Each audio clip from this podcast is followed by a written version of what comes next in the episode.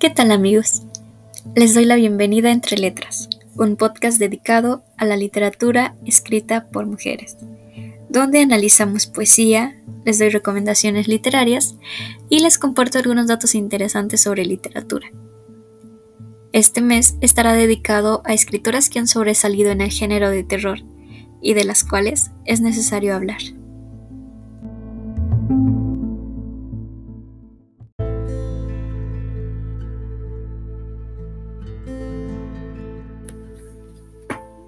Una de las escritoras que está sobresaliendo actualmente en el género de terror es Mariana Enríquez. Ella nació en Argentina en el año 1976. Es aclamada como la escritora más joven del país. Pertenece a la generación de la postdictadura en Argentina y es una de las escritoras más sobresalientes de su época, al menos en el contexto latinoamericano. En el año 1995 publicó su primera novela, titulada Bajar es lo peor. Dicha obra se editó cuando ella solo tenía 21 años. Posteriormente, en el año 2004, publicó Cómo desaparecer completamente. En 2009 publicó Los peligros de fumar en la cama.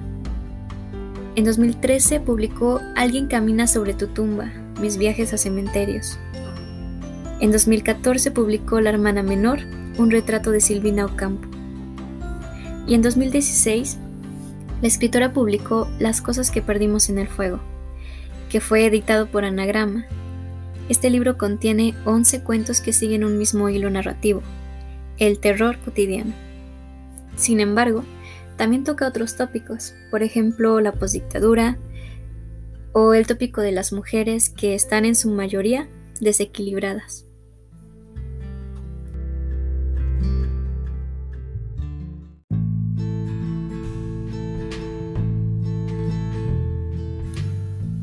En un mundo donde se publica mucho, Las cosas que perdimos en el fuego es una joya narrativa.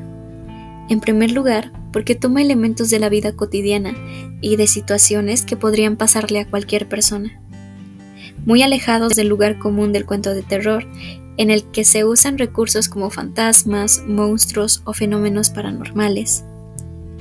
Los cuentos de Mariana Enríquez son de un terror que va de la mano con la realidad que dejó la Argentina de la dictadura es decir, escribe sobre cuestiones que provocan miedo y que se encuentran en el mundo fáctico y que podría sentir cualquiera.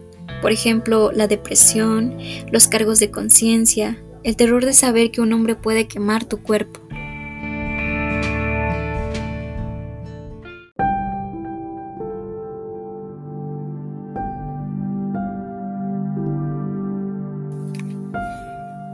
Los narradores de sus cuentos son tanto homodiegéticos como heterodiegéticos.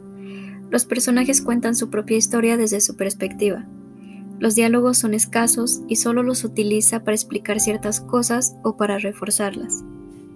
La mayoría de los personajes utilizados por Mariana Enríquez son mujeres.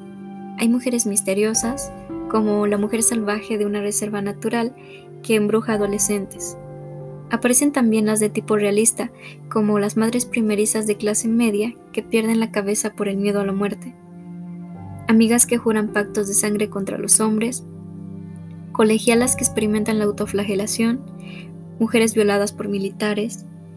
O ancianas que desaparecen en situaciones de trata.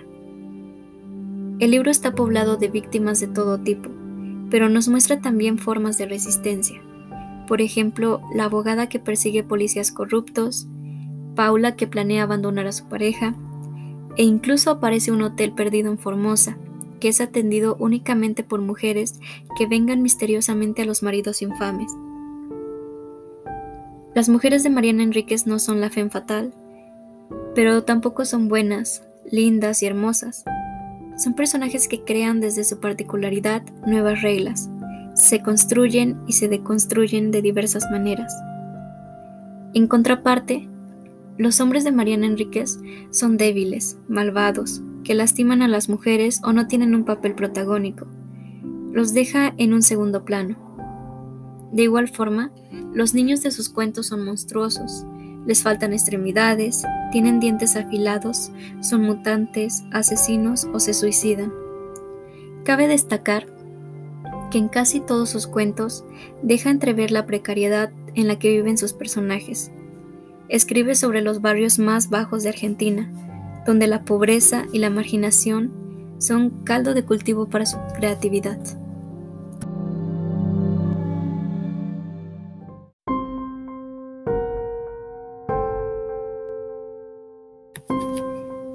Y a todo esto, ¿de qué trata las cosas que perdimos en el fuego? Bueno, en especial este cuento nos narra los acontecimientos que se desencadenan después de una epidemia de feminicidios por incineración con alcohol. Un grupo de autoconvocadas comienza a concentrarse en juzgados y hospitales. Una de las sobrevivientes, con la cara desfigurada por las cicatrices, lanza ante las cámaras de TV una interrogante, en la que dice, si siguen así, los hombres van a tener que acostumbrarse. La mayoría de las mujeres van a ser como yo, si no se mueren. Estaría bueno, ¿no? Una belleza nueva. Palabras que se convierten en un desafío. Silvina y su madre, mujeres maduras, comunes y corrientes, fundan las Mujeres Ardientes, una organización secreta que se propone combatir los cánones de belleza Clandestinamente, inician un movimiento de mujeres que se incinera voluntariamente en ceremonias de hogueras. Silvina circula por Buenos Aires traficando antibióticos, mientras se pregunta si ella sería capaz de incinerarse.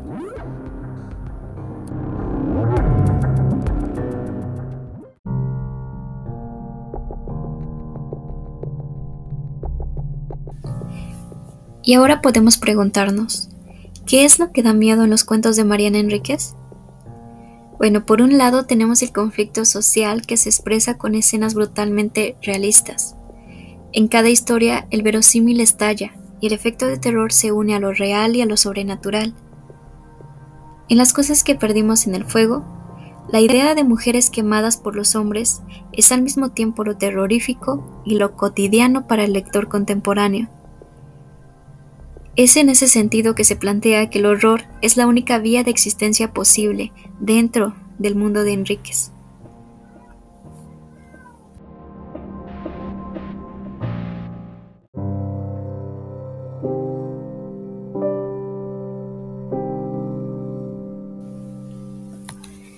En conclusión, la narrativa de Mariana Enríquez relaciona la ficción con hechos históricos creando una estética basada en el horror de los recuerdos y de la memoria colectiva. Retoma la historicidad de los hechos para recordar el espíritu combativo de la gente y crear un diálogo con los lectores tanto del pasado como del presente. La escritora retoma los horrores que dejó la dictadura, el miedo de la gente y los transforma en sus cuentos, convirtiéndolos en literatura. Por eso es tan importante escribir sobre una crisis social de esa magnitud.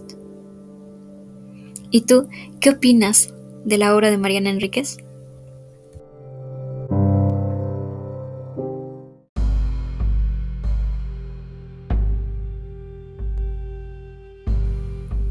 Las cosas que perdimos en el fuego es una buena lección para adentrarse en el género de terror. Al mismo tiempo, te recomiendo leer los peligros de fumar en la cama, de la misma autora. Y te invito a seguir escuchando entre letras. Recuerda que este mes estará dedicado a escritoras del género de terror, horror y ciencia ficción. Hasta pronto.